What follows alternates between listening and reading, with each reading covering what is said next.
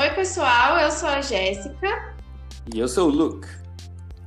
Nós somos teachers da Escola de Inglês Mind São Caetano. Sejam bem-vindos. Vamos compartilhar com vocês conteúdos, dicas, curiosidades e informações da língua inglesa. O tema de hoje dentro de vocabulário é cognatos. Os cognatos são palavras que a ortografia se parece e o significado é o mesmo. Por exemplo, special in English significa especial, ou até mesmo comedy in English significa comédia. Já os falsos cognatos são palavras que se parecem na ortografia, porém não têm o mesmo significado. Por exemplo, pretend in English significa fingir, mas em português se parece com pretender. Dentro de um contexto, podemos utilizar We pretend to be rich.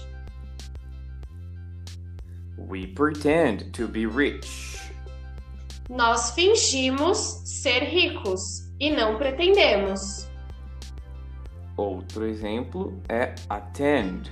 Em inglês, comparecer. Já em português, se parece com atender. Dentro de um contexto, utilizamos She attended the biology seminar. She attended the biology seminar. Ela compareceu ao seminário de biologia e não atendeu. Outro exemplo é lunch. Em inglês significa almoço e se parece em português com lanche ou até mesmo lanchar.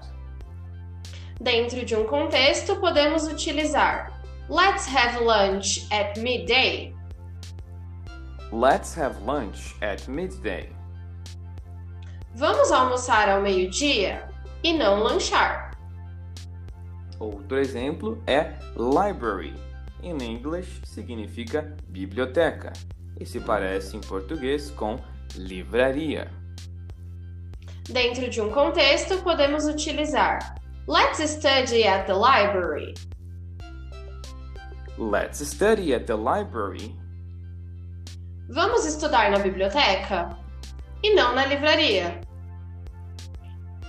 Outros exemplos de falsos cognatos que nós temos na língua inglesa são college, que significa faculdade, actually, que significa na verdade, fabric, que significa tecido, e por último, parents, que significa pais.